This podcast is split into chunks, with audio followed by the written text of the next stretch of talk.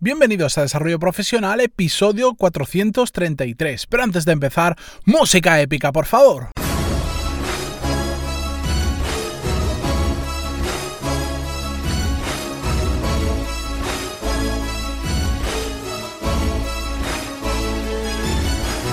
Buenos días a todos y bienvenidos a Desarrollo Profesional, el podcast donde hablamos sobre todas las técnicas, habilidades, estrategias y trucos necesarios para mejorar cada día en nuestro trabajo. Hoy es jueves 23 de agosto de 2018, estamos eh, cerrando ya casi un mes complicado, por lo menos en España, para trabajar porque aunque no todo el mundo se va de vacaciones estas semanas, sí que gran parte de las personas bajan mucho el nivel de trabajo y parece que medio país se paraliza. Pero bueno, ya estamos en la recta final, ya volvemos a la normalidad de septiembre, al comienzo del nuevo curso escolar.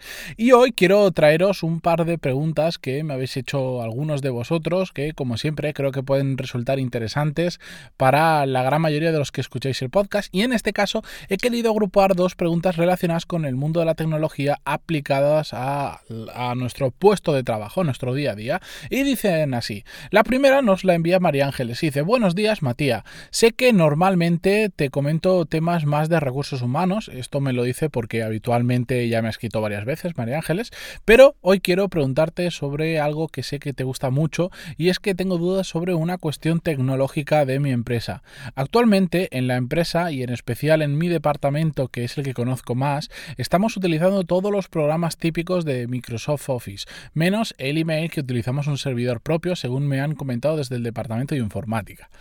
Todo esto eh, te lo cuento porque he escuchado en varios episodios que tú usas los programas de Google incluso hiciste el cambio a de Microsoft a Google en tu anterior empresa. Me gustaría saber eh, por qué hiciste ese cambio y si os costó mucho. Yo comenté por encima a quienes lo tendrían que hacer y sus caras reflejaban perfectamente que la cosa no iba a ser fácil. Cualquier recomendación será muy bienvenida. Un saludo. Bueno, eh, María Ángeles, efectivamente, en la empresa que yo estaba antes hicimos una transición no solo de Microsoft a Google, de los programas de, digamos, de ofimática básicos, sino que además sacamos todo que lo teníamos en unos servidores propios compartidos con otra empresa del grupo a tenerlo todo bajo nuestro control. En nuestro caso la transición realmente fue muy fácil porque no teníamos programas especializados eh, dentro del servidor. Más allá de lo que puede ser una hoja de cálculo, un editor de texto y poco más, eh, no teníamos prácticamente nada. O todo lo que teníamos ya era accesible, eh, digamos, desde cualquier navegador. Por lo tanto, pasar de los programas de Microsoft a los de Google es relativamente fácil. Simplemente hace falta un tiempo, sobre todo en temas de correos si lleváis mucho tiempo trabajando con, el email en el servidor para que se migre, por ejemplo, a Google o incluso el de Microsoft, van a pasar no solo muchas horas, sino muchos días probablemente, pero puedes seguir trabajando en toda esa transición. En nuestro caso nos cambiamos porque el estar compartiendo servidor hacía que compartiéramos las medidas de seguridad de la otra empresa que no estaban mal, para nada, pero a nosotros nos hacía ir muy lento y nosotros no necesitábamos esas medidas de seguridad. Por ejemplo, para trabajar en remoto era un auténtico caos porque teníamos que conectarnos con un servicio para poder, digamos, simular que estábamos dentro de la empresa y desde ahí trabajar. Y la conexión era fatal, se caía constantemente y era, prácticamente imposible trabajar en esas condiciones. Por lo tanto, decidimos en un momento que teníamos que empezar a trabajar con todo lo posible en la nube. Y por eso decidimos dar el salto. A mí me llevó, en ese momento lo hice yo con ayuda de unos informáticos porque me gusta mucho el tema y prácticamente en un día entero se hizo toda la transición sin ningún problema y, partiendo de cero, sin tener conocimiento de ello. Porque en este caso, que yo pasé a Google, eh, tienen un soporte que la verdad es que es muy bueno y nos ayudó mucho a hacer la transición mucho más ligera y que también era una empresa que éramos, no sé, igual, digamos, empleados de oficina, siete u ocho personas eh, como máximo. Otra cosa es cuando tienes empresas de miles de empleados, pero bueno, ahí contratas una empresa que te lo hace y la transición es fácil. El problema sobre todo viene cuando tienes programas que requieren estar instalados en servidores especiales, que los tienes que tener tú y entonces para poder utilizarlos tienes que conectarte a esos servidores, etcétera, etcétera. Pero yo siempre que podáis recomiendo que todo lo posible lo paséis a la nube o por lo menos que sea accesible desde cualquier ordenador utilizando el navegador o similar, porque eso va a permitir que cuando no estáis en la oficina, cuando hay una emergencia, cuando hay algo que solucionar y no podéis hacerlo desde ahí, pues podáis acceder fácilmente y sobre todo adaptados, pues bueno, a lo que ya hablamos en episodios anteriores de el teletrabajo, de que exista esa posibilidad de que algunos días trabajemos fuera de la oficina si es necesario, porque queremos o simplemente porque estamos de viaje, porque nos dedicamos a, a ir por ahí vendiendo o el tema que sea, ¿de acuerdo? Bien, después nos pregunta Pere, dice así, Hola Matías, gracias a escucharte hablar sobre el trabajo en remoto y varios consejos que has dado sobre el tema, me animé a convencer a mi jefe de poder trabajar en remoto un día a la semana y me ha dado el visto bueno, por lo que de vuelta de las vacaciones empezaremos una prueba hasta final de año. Bueno, me alegro muchísimo, Pere, no todo el mundo lo consigue, pero sobre todo no todo el mundo se anima a hacerlo, así que adelante. Y continúo con el email. Si sale bien, igual trasladaremos esta forma de trabajar a otros puestos de la empresa. Por ahora empezaré trabajando en remoto remoto los viernes, que es cuando menos carga laboral suelo tener.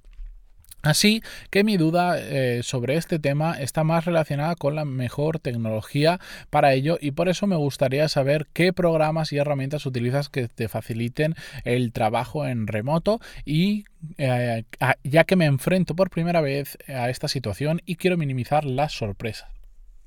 A ver si también otras personas se animan a trabajar más fuera de la oficina. Un abrazo y muchas gracias por todo. Pere.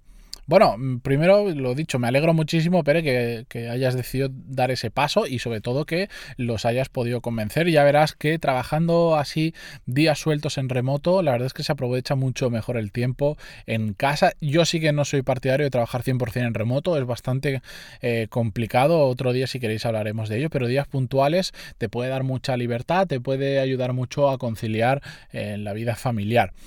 Eh, las herramientas que tengas que utilizar no deberían ser a las que ya usas. Sí, como comentaba en la pregunta anterior de María Ángeles, hay que intentar siempre que sean todas accesibles desde la nube. Así eh, no te importa tanto pues eh, si estás en un ordenador, estás en otro, si estás en la oficina, si no estás en la oficina o en la situación en la que estés. De hecho, yo muchas veces sigo trabajando, aunque parezca raro, con el móvil porque como prácticamente lo mismo que hago en el ordenador lo puedo hacer en el móvil, evidentemente mucho más lento, pero lo sigo utilizando cuando a veces pues hay un imprevisto, alguien me pregunta algo y no estoy cerca de un ordenador, pues eh, sigo trabajando desde el móvil.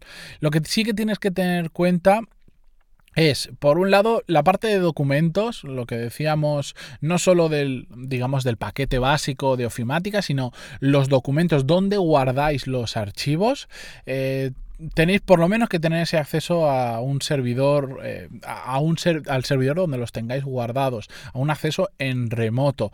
Eh, ten en cuenta que hay muchos departamentos de informática que tienden a bloquear el acceso de IPs que vienen desde fuera. Es decir, cuando detectan que alguien está intentando abrir un archivo o entrar en algún sitio desde un lugar fuera de la oficina, lo bloquean por temas de seguridad. Así que no lo hace todo el mundo, pero mm, compruébalo con los informáticos porque es un tema habitual de seguridad. Esto te lo cambian en un segundete, pero eh, lo importante es que te vayas a trabajar en remoto y que esté todo listo, porque si no, como tú bien dices, te vas a llevar más de una sorpresa. No sé cómo manejáis los archivos actualmente, pero vamos, hoy en día hay una oferta de compañías para guardar los archivos en la nube brutal. Yo en mi caso, como utilizo todo lo de Google, utilizo Google Drive, que es una auténtica maravilla. Y de lo que yo he probado, ni Dropbox, ni OneDrive, ni nada. Google Drive es lo que más me gusta.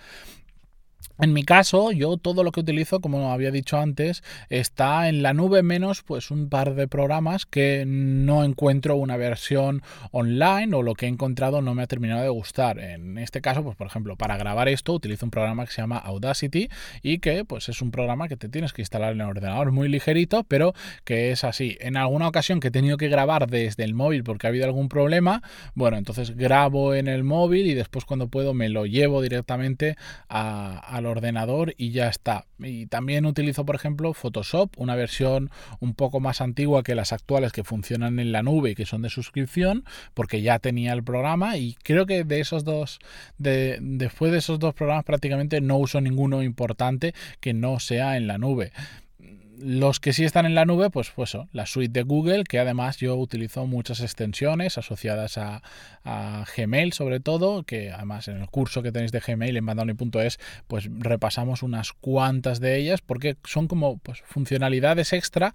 que le dan al programa base. Después, yo en mi caso, ya no tema de, de, software, sino de hardware, yo tengo un ordenador de repuesto que digamos es un espejo del ordenador que utilizo actualmente, que tiene todo lo necesario. Si hoy, imagínate, el portátil con el que estoy grabando, porque yo solo funciono con portátil, no con ordenador de sobremesa, pues se me cae, se me rompe, me lo roban o lo que sea, tengo en casa el portátil anterior a este, que lo tengo con los programas básicos y digamos ya funcionando. Simplemente es conectarlo y ya me puedo poner a trabajar. Evidentemente, esto pues igual dentro de 2-3 años ese portátil se queda un poco desfasado porque además ya tenía, no sé, 3-4 años, no pasa nada. Ya compraré otro barato de espejo, pero sí que me gusta tener un recambio rápido por si pasa alguna cosa.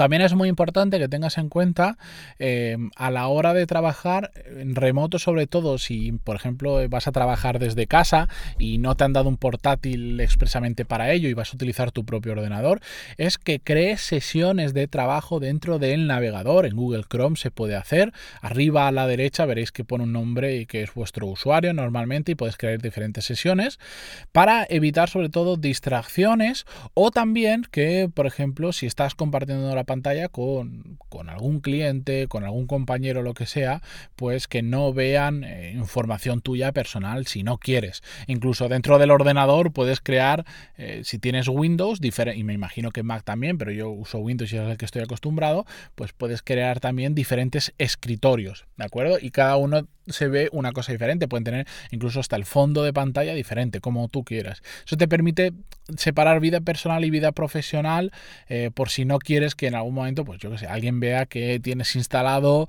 eh, imagínate que estás trabajando y tu fondo de pantalla son unos gatitos. Bueno, pues dices, bueno, pues para mi trabajo esto no queda muy profesional, eh, creo dos sesiones de escritorio y ya está. Y cuando estoy trabajando tengo la profesional y cuando no, pues tengo la personal. Y ya está. Mi recomendación siempre es dos sesiones y si puedes trabaja siempre desde el portátil. No hace falta que tengas una sesión en un ordenador y otra en otro, en el de la empresa una y en el de casa otro. Es la misma sesión que la replicas en diferentes ordenadores y si puede ser en portátil, que sea el mismo portátil con el que trabajas en, en la oficina, el que te llevas a casa, para mí es mucho mejor. Yo aunque se puede trabajar en la nube de cualquier dispositivo y tal, siempre creo que, digamos que nos llevamos bien con nuestro ordenador. Y por eso yo siempre prefiero, incluso he trabajado en algún sitio en el que yo me llevaba mi propio ordenador, me daban esa disponibilidad y yo no quería que me compraran otro. Y eso con el mío mm, funciona perfectamente, es al que estoy acostumbrado, al que les sé sacar más rendimiento y tampoco quiero estar, eh, imaginar si me tocaba viajar, pues con un ordenador de la empresa y uno personal mío porque tengo otras cosas y no lo quiero mezclar. Y viajando por ahí con dos ordenadores que me ha tocado en alguna ocasión y no me gusta nada. Así que soy un fiel defensor de los ordenadores portátiles que hoy en día eh, están prácticamente equiparables con el resto de ordenadores de sobremesa en cuanto a rendimiento y precio. Y dicho esto, yo lo dejo por ahí. Espero haberos solucionado eh, varias preguntas a nivel tecnológico para trabajar de forma más eficiente o como hablamos ayer eh, de hacer el trabajo un poco más inteligente. Así que dicho esto, volvemos mañana para cerrar la semana con un nuevo episodio. Muchísimas gracias por estar ahí, por vuestras valoraciones de 5 estrellas en iTunes, vuestros me gusta y comentarios en iVoox. Y lo dicho, hasta mañana. Adiós.